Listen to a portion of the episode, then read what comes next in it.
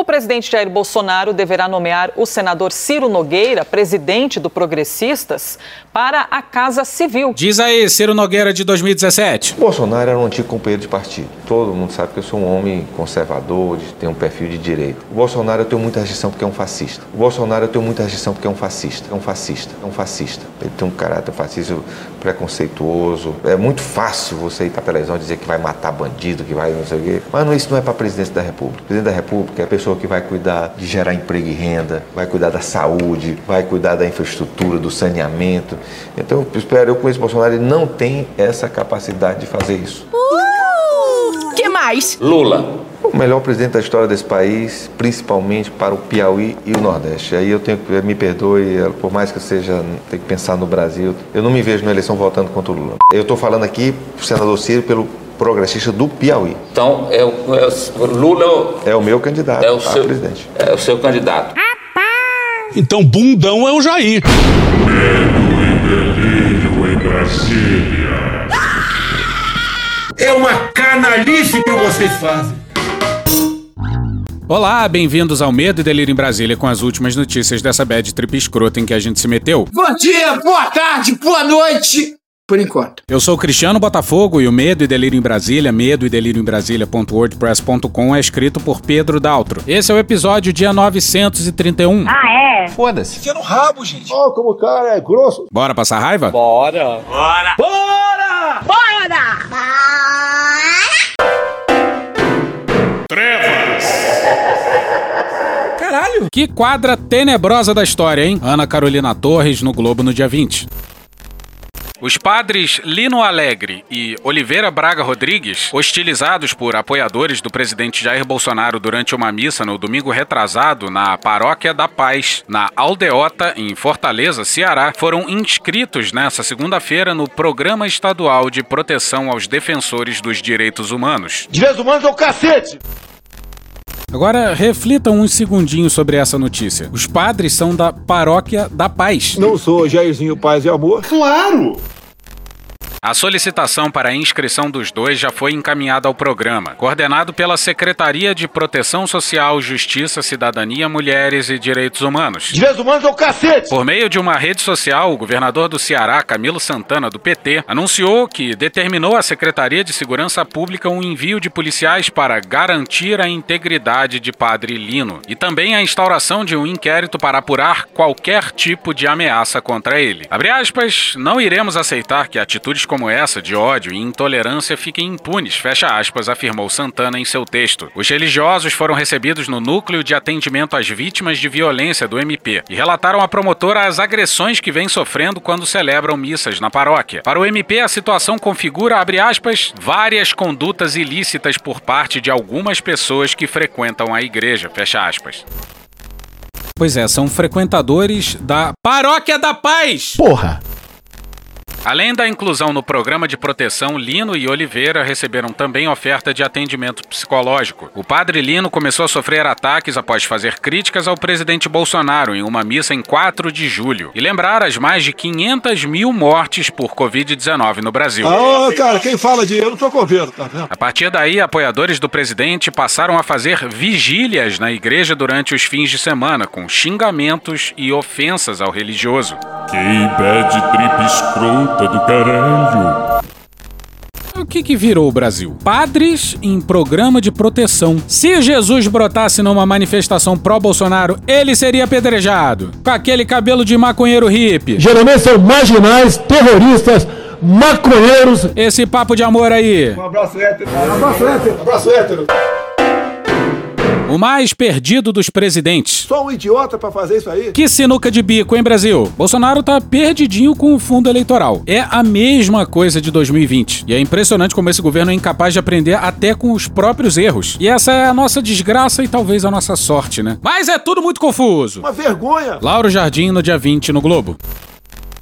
Jair Bolsonaro disse em entrevista no domingo que daria um bom final à aprovação na semana passada de um fundo eleitoral de 5,7 bilhões de reais no bojo da Lei de Diretrizes Orçamentárias. Sugeriu, portanto, que poderia vetar o que chamou de casca de banana. Repetiu ontem a ameaça. Beleza. Mas o sentimento no centrão. Se gritar, pega centrão. É que Bolsonaro deixará correr, não vetará nada. Não vai querer comprar essa briga. No máximo, estima gente graúda do centrão vai dar novas declarações criticando esse valor. O Orlando Calheiros, no Twitter, no dia 20, fez um belo resumo. Ele não é maluco. Eu não tô doido, não! Segundo um passarinho, essa foi a fala de um governista ao saber que o presidente afirmou publicamente que vetaria o reajuste do fundo eleitoral. Ao que tudo indica, o buraco é ainda mais fundo. Mais de uma pessoa afirmou que a articulação pelo fundo veio de baixo, dos congressistas, que o acordo com os governistas mais ferrenhos, inclusive, foi um tanto complicado e envolveu a promessa de que a aprovação do reajuste facilitaria a estruturação de um partido para o presidente. Inclusive, Inclusive, pelo que me foi dito, alguns falavam abertamente que, sem o fundo, a possibilidade de reeleição cairia por terra. Parece tão fácil enganar o Bolsonaro e a sua base, não? Facílimo! O problema do Bolsonaro passa a quilômetros do fundo eleitoral e tem a ver com a sua incapacidade brutal de, enquanto presidente da República, criar a porra de um partido político. Bolsonaro quer um partido para chamar de seu. Depois que falhou miseravelmente ao tentar criar o Aliança pelo Brasil, ele foi obrigado a procurar um partido já existente. Mas só aceita se tiver controle total sobre o partido, o que, ao que parece, ninguém vai dar para ele. Aí que vem o pulo do gato. Pulo do gato, pulo do gato. As redes bolsonaristas passaram o fim de semana inteiro testando narrativas para livrar o presidente e sua base dessa história. Não é fanatismo. Que se eu que tiver que morrer, eu quero morrer junto do senhor. Vocês imaginaram o poder da força do fanatismo? A narrativa que teve maior tração foi de que se tratou de um jabuti. Pior, uma armadilha colocada pelo vice da Câmara. Agora, Bolsonaro seria obrigado a assinar o reajuste. Eu não consigo fazer nada. Ou poderia sofrer impeachment. Coitado. Não é a primeira vez que a máquina de propaganda usa esse argumento. Bolsonaro usa essa desculpa para tudo desde 2019. Esse foi inclusive o argumento que o próprio presidente usou na saída do hospital. Um projeto enorme, alguém botou lá dentro essa, essa casca de banana. Agora o parlamento descobriu, foi tentado destacar para que a votação fosse nominal para essa questão. E o presidente Marcelo Ramos, do Amazonas, ele atropelou, ignorou, passou por cima e não botou em votação o destaque. Diante da fala de Bolsonaro, o deputado Marcelo Ramos, vice-presidente da Câmara, rebateu as críticas. Quem encaminhou a LDO com previsão de fundo eleitoral para o Congresso foi ele, o governo dele. Que quem articulou a votação na comissão mista do orçamento para definir o valor foram os líderes do governo dele. Que quem articulou a votação em plenário foram os líderes do governo dele. Eu só presidi a sessão e quero lembrar que não houve protestos pelos líderes do governo, nem pelo líder do partido do filho dele contra a votação simbólica. Um grande escândalo. Mas sintoma da popularidade em baixa, essa narrativa não ganhou tração nos grupos médios e mistos, religiosos, por exemplo. Deputados e senadores bolsonaristas foram abertamente cobrados pelo seu posicionamento na votação. Resultado: Bolsonaro, que desconhece outro tempo que o presente, resolve dizer que vai vetar o reajuste do fundo eleitoral, o que, em tese, inviabiliza qualquer fundo eleitoral para o próximo ano. Aí o que, que acontece? Nesse caso, o valor seria menor do que o da última eleição, que ia deixar um pessoal bem puto aí, né?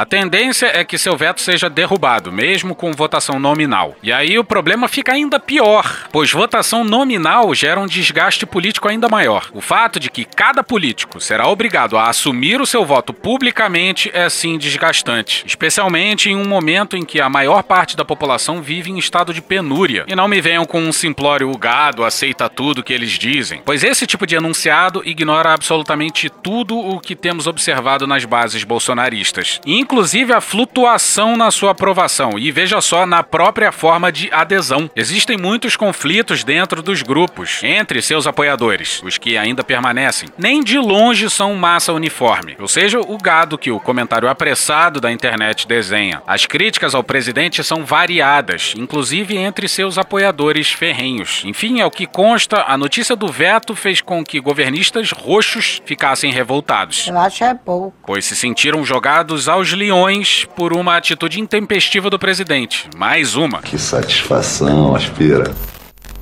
E o Bolsonaro realmente não dá uma dentro. Vote no outro em 2022, é muito simples. Ricardo Della Coleta na Folha no dia 20.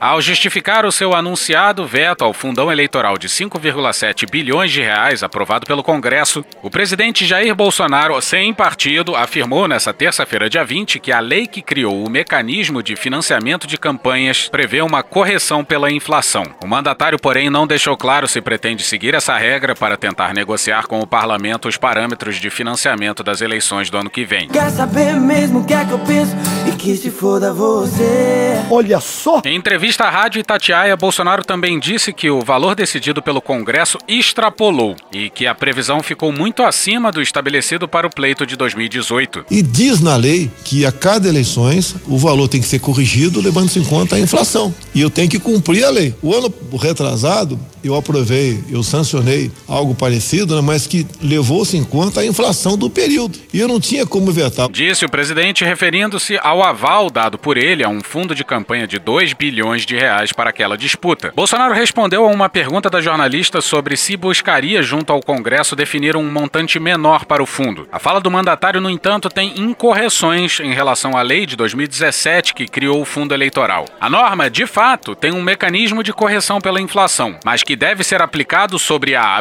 aspas, somatória da compensação fiscal que as emissoras comerciais de rádio e televisão receberam pela divulgação da propaganda partidária efetuada no ano da publicação, fecha aspas, da lei de 2017. De acordo com técnicos, se essa previsão fosse seguida à risca, o valor de 2022 rondaria 800 milhões de reais, portanto muito abaixo do que foi praticado nas últimas eleições. E ao que parece, Bolsonaro não faz a menor ideia disso. E olha a ligeireza do pessoal. O fundo eleitoral inflado foi aprovado de forma acelerada pelo Congresso em meio às discussões da LDO. O relatório do projeto da lei orçamentária foi apresentado na madrugada de quinta-feira, dia 15, aprovado em comissão do Legislativo pela manhã e depois à tarde no plenário do Congresso. Tá errado. Tá muito errado isso. Novo, PSOL, Cidadania e Podemos foram os partidos que se manifestaram contra o aumento do fundo eleitoral na Câmara. Mas não foi suficiente para barrar a ampliação bilionária dos gastos com campanha eleitoral. Resta aos bolsonaristas uma saída honrosa ao presidente. Presidente esse que desconhece o conceito de honra. É isso mesmo! É isso mesmo! Uma solução levada ao Palácio do Planalto e que contou com a simpatia de integrantes do governo envolve o envio de uma mensagem modificativa ao parlamento para alterar a lei orçamentária anual e reduzir o valor destinado a campanhas eleitorais para um patamar próximo a 4 bilhões de reais. Assim, Bolsonaro não desagrada aliados e criaria o argumento de que conseguiu diminuir o total em quase 2 bilhões de reais. Que merda. O fato é que, se isso ocorrer, estará dobrando o valor em relação a 2020. E vale aqui dizer que financiamento público de campanha não é para ser demonizado, é para ser discutido com seriedade. Retirar a possível influência de setores empresariais sobre os eleitos é desejável. O problema não tá aí. O problema tá em, em um momento de crise, com gente passando fome e o governo deixando muito a desejar em medidas contrárias à pandemia, aumentar esse tipo de gasto. Não é o momento para isso. Em conversas reservadas, líderes do Centrão dizem que a solução pode ser um bom caminho. Eles lembram que em 2019 a proposta inicial era para aumentar o fundo de 1,7 bilhão para 3,8 bilhões. Ao final, o valor ficou em 2 bilhões. Inicialmente pareceu uma derrota, mas eles conseguiram um acréscimo de 300 milhões aos recursos dos partidos. Pra gente, jogaram quase 6 bilhões para saírem com 4 ou 3 bilhões. Vamos pro Hélio Schwartzman na Folha no dia 19. Devemos, porém, tirar o chapéu para a sinuca de bico em que os articuladores da manobra deixaram Bolsonaro, cujo discurso sempre foi o de acabar com as mamatas dos políticos. Acabou essa mamata! E esse é um aspecto que os bolsonaristas raiz levam muito a sério. Na presente situação, ou o presidente veta a lei que embute o aumento, o que geraria atritos com o Centrão, do qual se tornou refém, ou a sanciona, o que, além de ser escandaloso, o faria perder preciosos pontos com seus apoiadores mais fiéis. Basicamente, ou ele perde, ou perde. Se fode aí, meu amigo. Tá? Se os votos dos parlamentares da base do governo, incluindo os dos Bolsonaro Júniors, indicam uma tendência, ela é a de sancionar. Não me surpreenderia. Embora Bolsonaro goste de posar de macho valente, a verdade é que quando a coisa aperta, ele costuma amarelar. Enfrentar como homem, pô, não como moleque. E olha o impeachment ali na esquina. Por que não abriu o processo de impeachment contra Bolsonaro? Boa pergunta, Bolsonaro. Mande abrir o processo de impeachment. Por mim, abre. Vamos para a matéria não assinada do Poder 360 no dia 20, intitulada Super Pedido de Impeachment é consistente, afirma Marcelo Ramos. O vice-presidente da Câmara, Marcelo Ramos, do PL do Amazonas, teve acesso à cópia do super pedido de impeachment contra o presidente Jair Bolsonaro após formalizar o pedido ao presidente da Câmara, Arthur Lira, nessa segunda-feira. Nice. Em publicação em seu perfil no Twitter, Ramos afirma que são 21 imputações de crime de responsabilidade e que, abre aspas, algumas delas, numa primeira leitura, parecem consistentes, fecha aspas. Tu tava fora do Brasil, irmão? O movimento acontece em momento de rusgas entre Bolsonaro e Ramos nas redes sociais, após a aprovação da Lei de Diretrizes Orçamentárias, que destinou 5,7 bilhões de reais para o fundo eleitoral. O valor vem sendo duramente criticado. Bolsonaro anunciou que irá vetar e chamou de desperdício. Ah, gastou 2 milhões nas férias. Vai ter mais férias ainda para ser gasto. Fique, fique tranquilo. É uma hipocrisia generalizada. Abre aspas, eu quero ler os fundamentos jurídicos para, se houver consistência e em algum momento eu ficar em exercício na presidência, eu posso fazer o juízo de conveniência política sobre alguém no exercício provisório do cargo ler o pedido. Fecha aspas, disse Ramos. Olha que legal. Somente o presidente da Câmara pode decidir pela abertura do processo. E nisso eu vou recomendar aqui um artigo maravilhoso do Rafael Maffei e do Virgílio Afonso da Silva, que saiu no dia 20 na Piauí, chamado Controlando o Tempo do Impeachment. É um artigo um pouco mais longo que faz toda uma discussão sobre o papel do presidente da Câmara na abertura de um processo de impeachment. É bem legal, dá uma olhada lá que vale a pena, gente. Leia o artigo. Ô Tim, já falei, né, porra? Tu tá sempre atrasado mesmo, né? Entretanto, Lira tem segurado a análise dos pedidos, afirmando que não há motivos concretos ou vontade política e mobilização social suficientes para deflagrar um processo de impedimento do presidente da República neste momento. Ramos, porém, pode assumir o comando da casa em situações como viagens de Lira ao exterior, afastamento por doença ou caso ele assuma a presidência da República temporariamente na ausência de Bolsonaro. Bolsonaro cai duro no chão antes de aceitar uma anestesia geral. Certamente podemos chamar isso de uma mente paranoica, né? Segundo o Poder 360 apurou, Bolsonaro levou em conta o risco de Ramos assumir o comando da Câmara ao decidir não se licenciar da presidência no último fim de semana, quando esteve internado por cinco dias em São Paulo para tratar uma obstrução intestinal. Vamos acabar com o cocô no Brasil! Na última sexta-feira, Lira afirmou não assumir a presidência, já que o vice-presidente Hamilton Mourão estava em Angola, na África. Angola? Desde 2019, quando Bolsonaro assumiu o comando do país, até essa segunda-feira foram protocolados 132 pedidos de impeachment, dos quais seis já foram arquivados. Os demais constam como em análise. E o cabra tá com sangue nos olhos. Coluna do Estadão no dia 20. O vice-presidente da Câmara, Marcelo Ramos, do PL do Amazonas, anda dizendo a interlocutores que pode se lançar candidato à presidência da República, só para antagonizar mais ainda com Bolsonaro. Ele se tornou alvo do bolsonarismo e do presidente nos últimos dias. E, pelo visto, o Lira não vai viajar para fora do Brasil tão cedo. Mas, nessa quarta-feira, Carmen Lúcia rejeitou um pedido do PT, que pedia que o STF obrigasse o presidente da Câmara, Arthur Lira, a analisar o pedido de impeachment do Bolsonaro. Semipresidencialismo. E por falar em Lira, o presidente da Câmara tá louco pra virar um primeiro-ministro. Que merda, hein? Vamos pra Mariana Carneiro na coluna da Malu Gaspar no Globo no dia 20. A votação da Lei de Diretrizes Orçamentárias no final da semana passada trouxe um susto e uma certeza. O susto veio com a aprovação de um fundo eleitoral que triplica os valores destinados aos partidos nas eleições do ano que vem. Já a certeza é a de que, de todas as autoridades da República, nenhuma hoje tem tanto poder quanto o presidente da Câmara, Arthur Lira, do PP de Alagoas. Agora fodeu. Além de ter nas mãos a prerrogativa de decidir pautar ou não um dos mais de 120 pedidos de impeachment contra Jair Bolsonaro. Leia o artigo controlando o tempo do impeachment. Já mencionou, Tim, já mencionou, não precisa, porra. Lira controla hoje a distribuição de 11 bilhões de reais em emendas parlamentares, mais do que o orçamento de sete ministérios, como o de Minas e Energia e o de Ciência e Tecnologia, e quatro vezes o orçamento do meio ambiente. Não tem como não dar errado. Vai dar errado. Como o Brasil pode dar certo nesse contexto? Agora você imagina, o Eduardo Cunha seria o imperador do Brasil se ele tivesse esse tipo de poder. E nem mesmo o governo consegue saber com precisão como essa bolada está sendo distribuída. Não sei. Os 11 bilhões de lira são o quinhão destinado à Câmara nesse ano, de uma inovação orçamentária conhecida como emendas de relator, ou RP9, no popular o orçamento secreto, revelado pela primeira vez pelo jornal O Estado de São Paulo. Uma outra fatia de 5,8 bilhões de reais será distribuída no Senado. Caralho!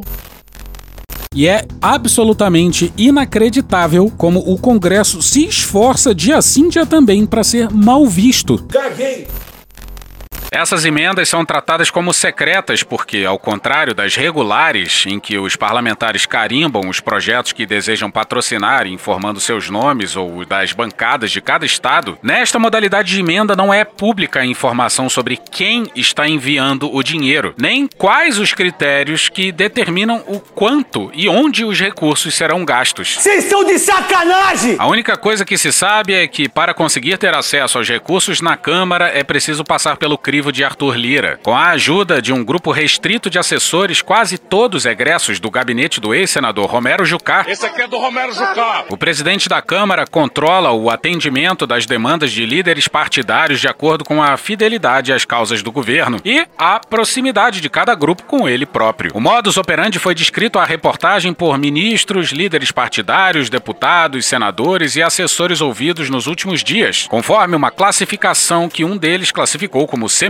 a um sistema de castas. Por esse critério, deputados da base ou oposicionistas com canal privilegiado com Lira são a casta menos aquinhoada. Conseguem liberar 20 milhões de reais para enviar para suas bases. Líderes partidários, casta intermediária, têm acesso a algo como 80 milhões cada um. Mas, como se diz no Congresso, há líderes e líderes. Os mais próximos a Lira formam uma elite que tem direito a carimbar mais de 100 milhões de reais só para si. O tamanho da bancada também também pesa na distribuição dos recursos. Assim, por exemplo, bancadas grandes como a do PL, 41 deputados, ou a do PSL, com 53, desde que estejam fechados com o presidente da casa, recebem mais. Quem recebe quanto, porém, é informação guardada a sete chaves. Diferentemente do que ocorreu no ano passado, quando pedidos de liberação de verba foram enviados aos ministérios por ofícios que discriminavam qual parlamentar era o dono daquela emenda, hoje os pedidos são concentrados nas mãos do relator do orçamento, o senador Márcio Bitar, do MDB do Acre, que registra tudo numa planilha que no início do mês já tinha 90 mil linhas. Puta que pariu, Marquinho! Além disso, se no ano passado o ministro Luiz Eduardo Ramos, então na Secretaria de Governo, participava da peneira sobre quem seriam os donos do dinheiro empenhado via orçamento secreto, nesse ano nem mesmo o Palácio do Planalto tem acesso à informação completa.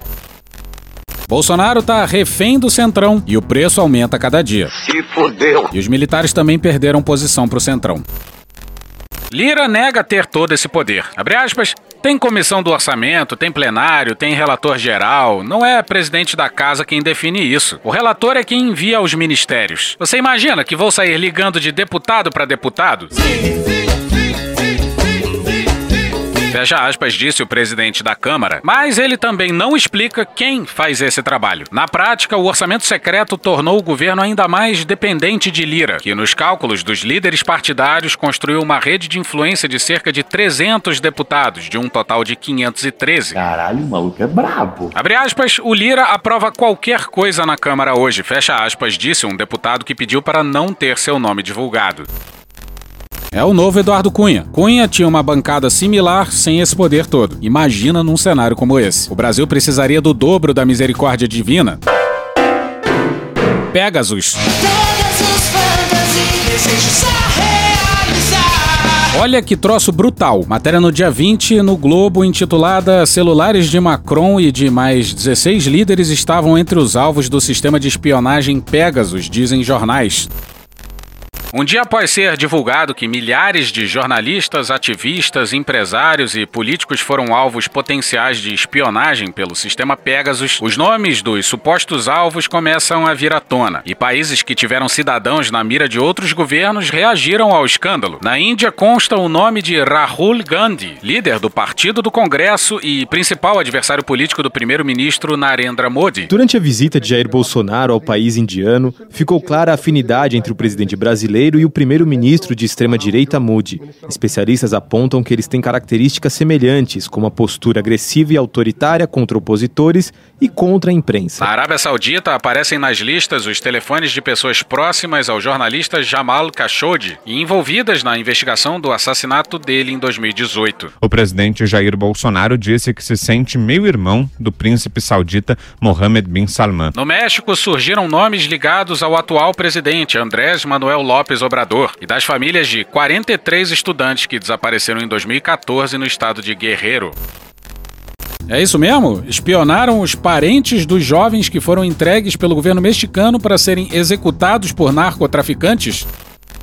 As informações vêm sendo divulgadas por um consórcio de 17 veículos de comunicação de 10 países, criado para divulgar a lista dos potenciais alvos de espionagem obtida pela ONG Forbidden Stories, sediada em Paris pela Anistia Internacional. Entre eles o britânico The Guardian, o francês Le Monde e o americano Washington Post. Segundo a Forbidden Stories, há mais de 180 editores, repórteres investigativos e outros jornalistas entre os possíveis escolhidos para vigilância. Entre eles deles revelou-se nessa segunda o da editora do Financial Times, Rula Khalaf, que na época era vice-editora do jornal. Há também jornalistas de veículos como Washington Post, CNN, New York Times, El País, Bloomberg, Washington Post, Le Monde, France Press, Associated Press e Reuters. Em termos políticos, as revelações do fim de semana provocaram abalos ao redor do mundo. O que nos leva, acredite você, a viagem daquela comitiva espantosa para Israel. André Spigariol na Cruzoé no dia 20. O ministro Carlos Alberto Franco França, das Relações Exteriores, omitiu da CPI da Covid duas reuniões realizadas por Felipe Martins e Ernesto Araújo com integrantes do gabinete de Benjamin Netanyahu durante a viagem do spray nasal, realizada em março.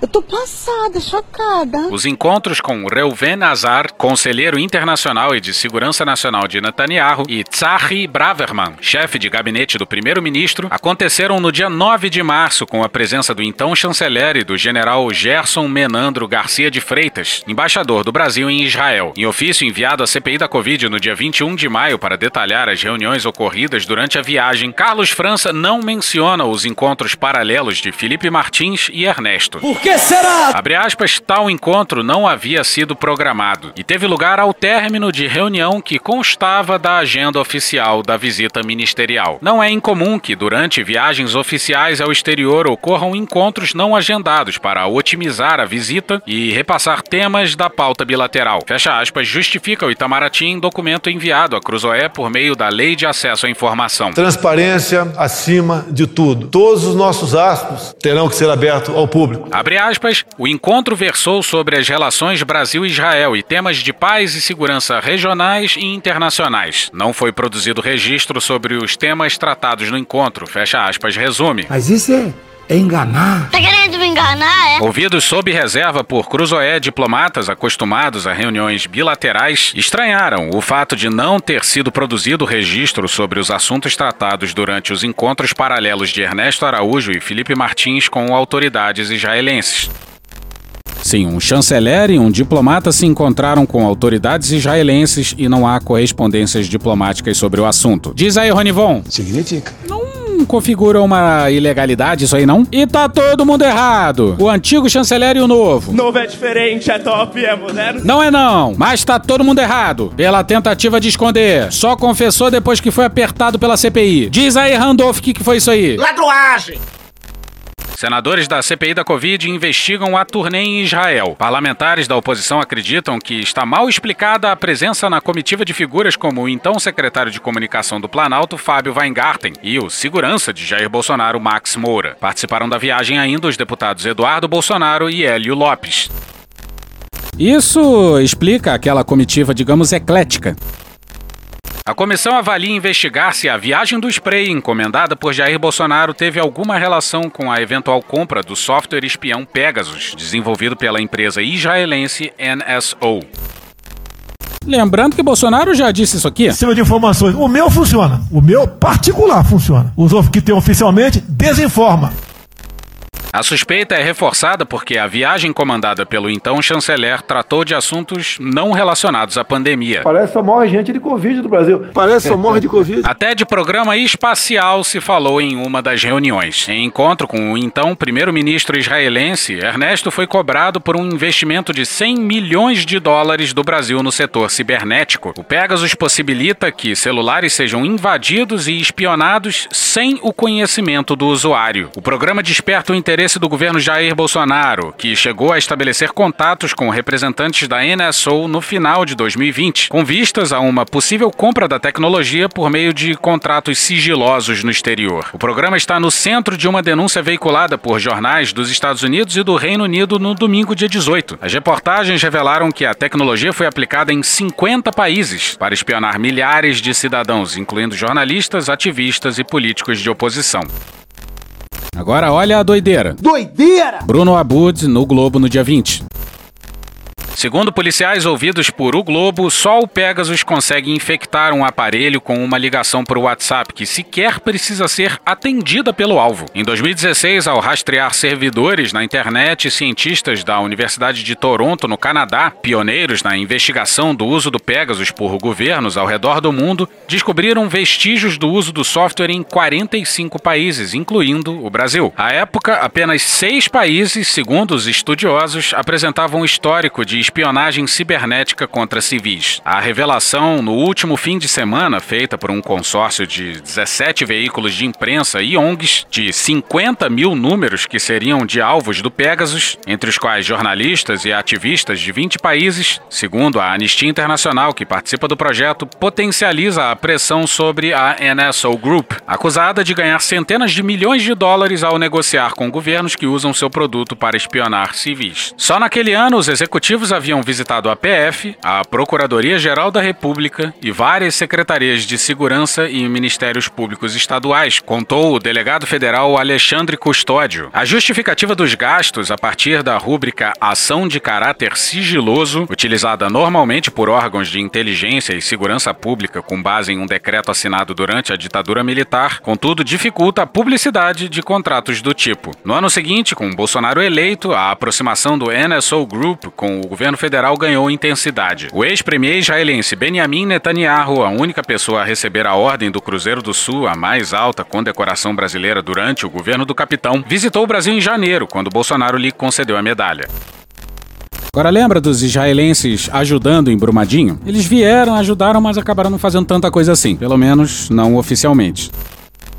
No mesmo mês, o NSO Group testou pela primeira vez seus produtos no país, ao tentar encontrar os mortos pelo rompimento da barragem da Vale em Brumadinho, com um software de detecção de sinais de celulares. Os israelenses haviam chegado ao interior de Minas Gerais numa leva de 136 militares e ao menos um executivo, Marcelo Comitê. Eles passaram menos de uma semana no local. A visita foi comemorada por Bolsonaro. Do grupo fazia parte Shalev Julio, cofundador da NSO Group, integrante da Brigada de busca e salvamento das forças de defesa de Israel, Julio apareceu de farda, identificando-se mais como militar do que como empresário. Dois meses depois, a mesma repartição militar da qual Julio faz parte foi visitada por Bolsonaro em Israel. Com um respeitado general israelense entre seus conselheiros, o NSO Group só fecha contratos com a autorização do governo israelense. Mais dois meses se passaram e, em maio de 2019, os colegas de Julio estiveram no Rio de Janeiro para um ciclo de palestras no Centro de Educação Física Almirante Adalberto Nunes, o Cefam, Departamento da Marinha do Rio de Janeiro. Os temas das apresentações não foram revelados. No mesmo mês do encontro, o WhatsApp recomendou a 1,5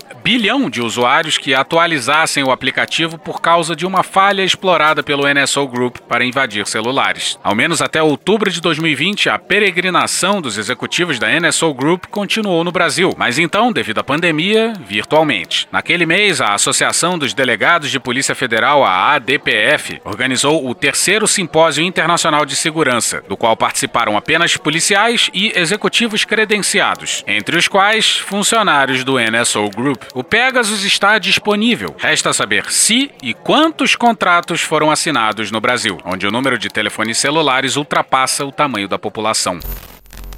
E vale lembrar isso aqui: Sara Alves no UOL, no dia 19 de maio. Um software espião feito em Israel está no centro de uma crise política envolvendo Carlos Bolsonaro, filho do presidente Jair Bolsonaro e o alto comando militar, conforme reportagem publicada pelo UOL nesta quarta-feira, dia 19. Trata-se do Pegasus, um polêmico programa desenvolvido pela empresa israelense NSO Group. Então, para fechar, vamos pro Lucas Valença no UOL no dia 19.